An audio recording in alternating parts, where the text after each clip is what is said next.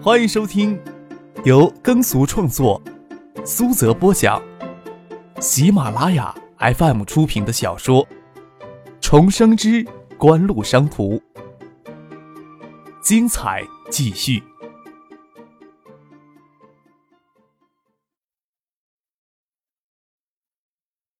第八百五十二集。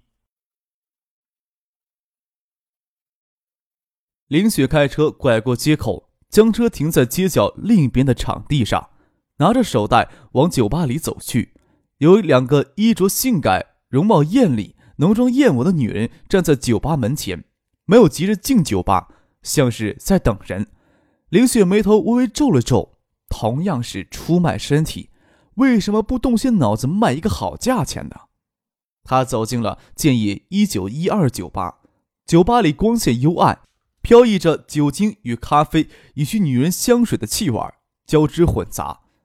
在走进酒吧的瞬间，注意到酒吧里绝大多数的男人都情不自禁的或抬头或扭头望过来。林雪鼻翼轻轻皱了起来，心里呀却是十分得意。这些男人的目光无疑是他自信心的源泉。张克跟着一个穿着碎花绿连衣裙的漂亮少女坐在大厅里角。林雪看到他抬起头来。他正想掩饰一下，若无其事的坐到一边点杯饮料呢，完全没有意识到张可会突然举起手来跟他打招呼，而且是左手五指大大的张开。林雪只来得及下意识举起左手，也五指岔开的跟他打招呼。没想到张可接下来换了一个奇怪的手势，尾指跟拇指举起来，只伸出了三根手指头。张克这个奇怪的手势让林雪的脑子顿了一下。心想他会不会在跟别人打招呼，自己表错了情。林雪强作镇定的坐到旁边的桌面上，注意到刚才身边就没有旁人，忍不住又朝张克看过去。只见张克咧嘴笑着，露出一个想让人暴打他一顿的笑容。小姐，还是五百包夜呀，还是一色呀？突然有一个穿着衬衫的青年坐了过来，色眯眯的盯着林雪的脸问。林雪脑子顿了一下，转念间想明白张可那个混球有多么可恶了。刚才他貌似突然伸出手招呼，只不过是引导自己也伸出五指手来比划一下五。接下来他三根手指头比划成三，岂不是让人误会成这是小姐与嫖客之间的讨价还价了吗？看着张克的嘴角那咧着想让人痛殴一顿的浅笑，林雪心里羞愤交加。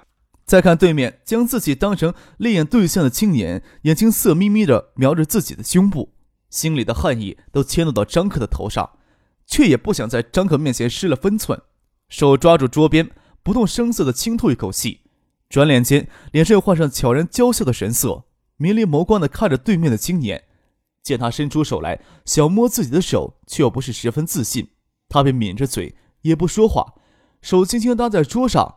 拿手指去轻轻触碰那个青年的指甲盖，声音娇柔的说道：“你呀，是不是太焦急了一些了？我连一口气都没有喘匀呢，能先请我喝杯酒吗？”他手按在胸口，愈发衬托出胸部的高耸，雪白的肌肤使人垂涎三尺。又拿起青年搁在桌上显摆的手机，略带惊喜的称赞道：“这个手机好漂亮啊，得值不少钱吧？”哎呀，值不了多少钱，都不到一万呢。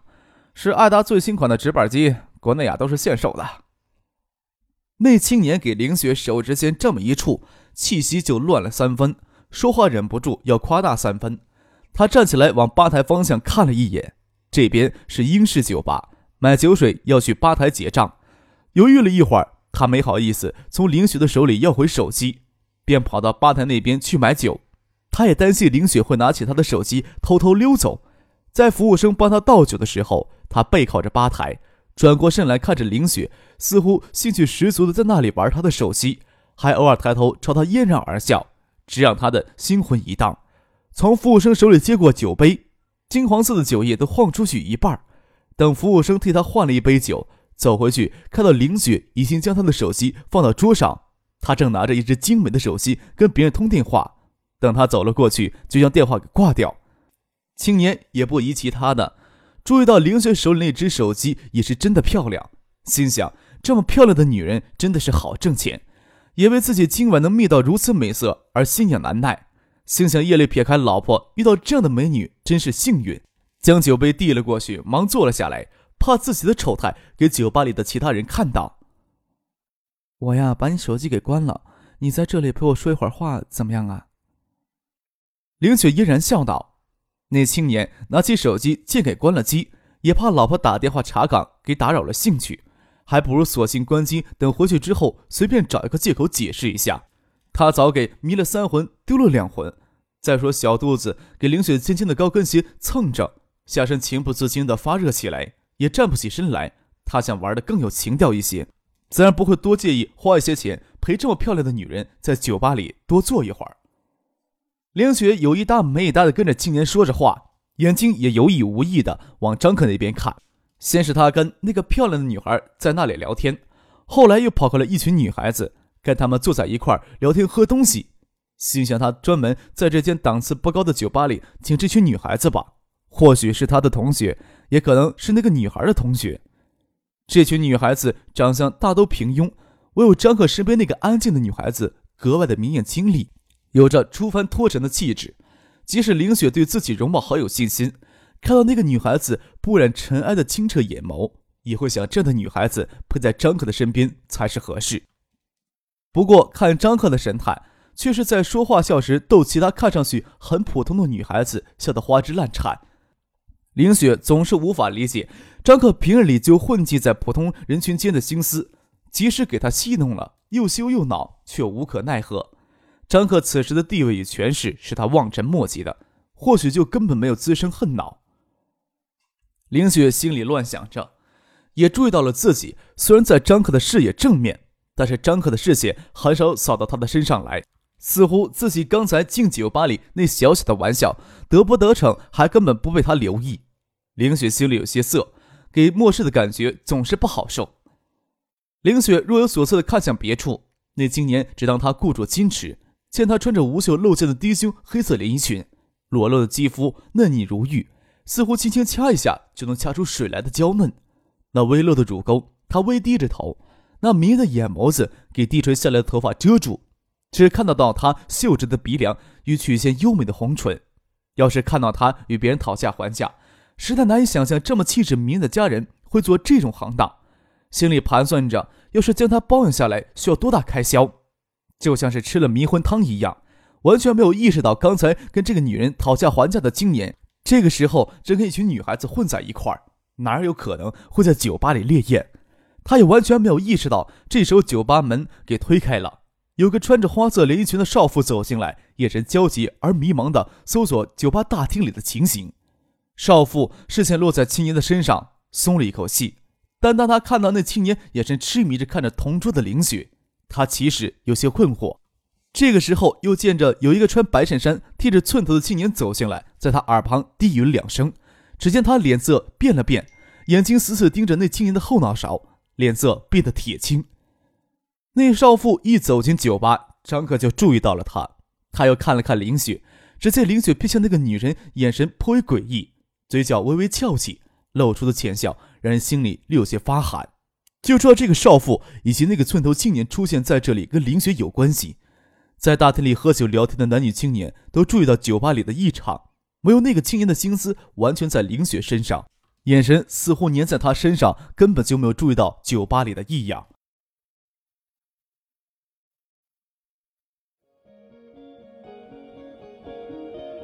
您正在收听的是。由喜马拉雅 FM 出品的《重生之官路商途》，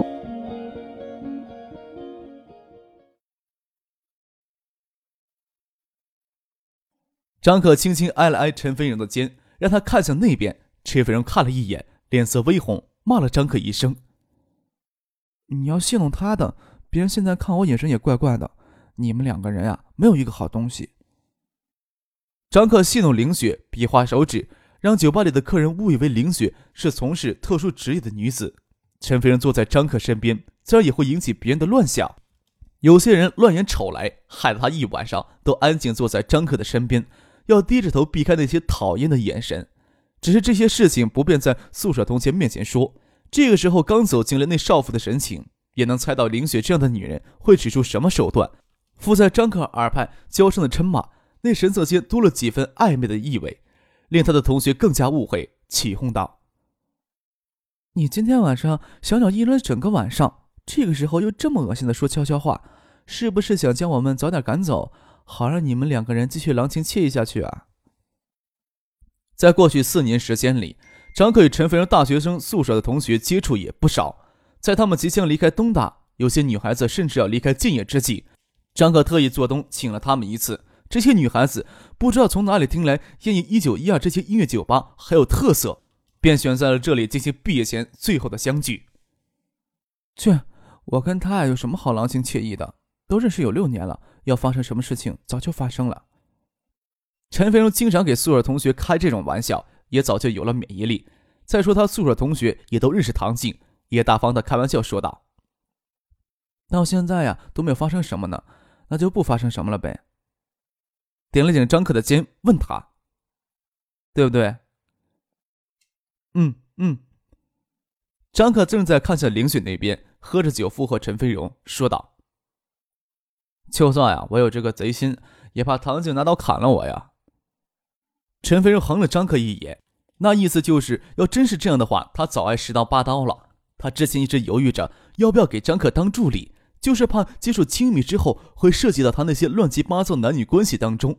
看到张克与其他女人有亲密的接触，自己该有怎样的心态才算合适？这个心结到现在都没有解开，只是也无法想象离开张克之后的生活会是什么样。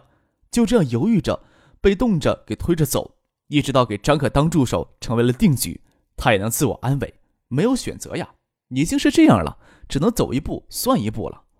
张克嘿然一笑。从桌上拿起烟盒，取出一支烟，慢悠悠的点上，撇脸看向凌雪那边。只见凌雪还蹭脱掉鞋，拿穿着丝袜的足尖套到那青年的裤管里去蹭他的小腿，还拿他面若桃花的眼眸去勾引那青年的心魂。那青年也不含蓄，扭了一下桌子，与凌雪挨得更近一些，伸手抓住他的小手。酒吧门口的少妇再也看不下去了，几乎是冲到那青年的身后，扯住他的领子，猛地往后一扯，大声的质问道。你在干什么？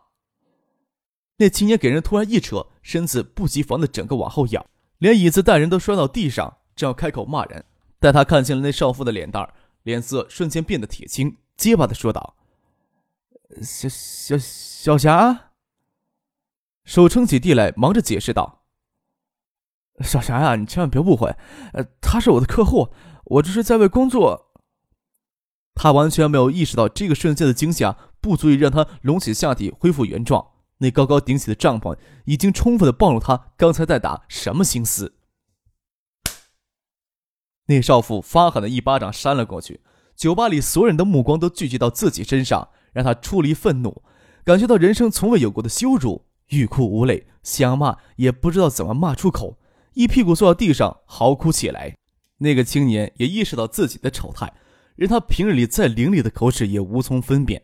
林雪这个时候却拿起桌上的手机，站了起来，走到那青年跟前，伸手轻轻地抚过他的脸颊，嫣然巧笑的说道：“你先将事情跟家里解释好，再给我打电话，好不好？”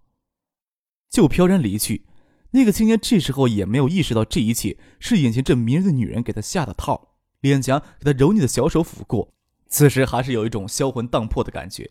给新婚妻子狠狠扇了一巴掌的脸颊，给他这一抚摸。疼痛顿时消了许多，他微微一怔，看到林雪走到酒吧门口，他想起来自己根本就没有要过她的手机号码。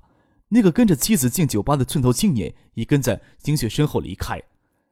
那个少妇看到自己的丈夫，非但没有过来安慰自己，力图解释，眼神还给那个离去的女人背影，心里穿上一股邪火，叫骂道：“我接到你的电话，又突然关机，听别人说你出了事儿，急匆匆的赶过来。”却看到你跟这个狐狸精在一块儿，从地上爬了起来，发疯似的朝丈夫脸上抓过去，叫你迷狐狸精！那青年朝一边闪躲，撞到旁边一张桌子，两名客人及时闪开，桌上的酒水却给泼了一地，酒杯、酒瓶也碎了一地。附近桌的客人看到这情形，将桌上的酒瓶与酒杯拿起来，纷纷避让，以免给殃及池鱼。林雪站在酒吧门口，看着他亲手导演的这一切。嘴角露出嫣然浅笑，即使她的容颜看上去极美，也会让人生出寒意。只是大家会想，这男的也是活该。他看了张克一眼，才转身出了酒吧。林雪飘然而去，酒吧里却乱成一团。很快有几名酒吧工作人员过来，将那发疯似的少妇架住，将少妇与青年一起请出大厅，以免他们骚扰到其他客人。酒吧这边的动静，特别是林雪以及她的保镖出现在酒吧门前，也惊动了守在门外的副局以及其他随行人员。他们急忙走进来，看到张可他们安然无事坐在那儿。张可招手让父亲过来，跟他略解释刚才发生的事情，说道。那个青年呀，只当凌雪是出没酒吧的小姐，走过去搭讪了。凌雪呀，可不是好惹的娘们儿，将她当成出气筒了。大概是借玩手机的机会，给那青年家里人拨了电话，然后一直在这里引逗那个青年，直到他妻子焦急赶过来，才闹得这么不可开交。你过去啊，跟警方说一声，不要为难那个妻子了。都是你们这样的人，世界呀才会这么复杂。陈飞荣低声的说道：“你要不是心存心有灵雪的话。”哪里会发生这样的事情呢？陈飞荣他宿舍同学并不知道他们过来之前发生过什么，说道：“这种男人呀，就是活该！明明家里有老婆，还要在外面勾三搭四的。”陈飞荣横了张可一眼，眼神里藏着几许嗔怨，让他娇媚横生。张可舔着脸笑了笑，没有吭声。有些事情不是他自以为做的天衣无缝就能瞒过女孩子玲珑心思的。林雪走出了酒吧，就让手下人离开。她坐进车里，打着方向盘，掉头回到了近一九一二音乐酒吧门前，看着那霓虹灯闪烁的酒吧门庭，微撅着嘴，脸上看不出喜怒哀乐。他刚才拿南青年的手机给他老婆打过电话，没有说话就将手机关掉，又让手下人将南青年的老婆引到酒吧来，才发生了刚才那一幕。林雪心里没有特别快感，她想着张克那阵微撅着嘴的浅笑。虽然能迁怒一心猎的家伙，也只是迁怒而已，与张克有什么关系？在他的眼里，自己始终是一个可以被他玩弄的小角色罢了。这口气无论如何都咽不下去。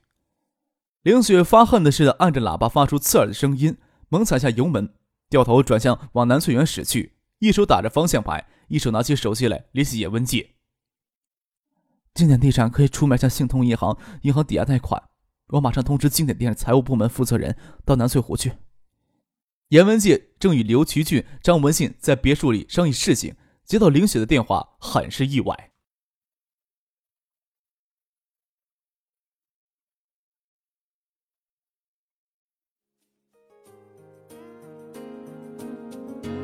听众朋友，本集播讲完毕，感谢您的收听。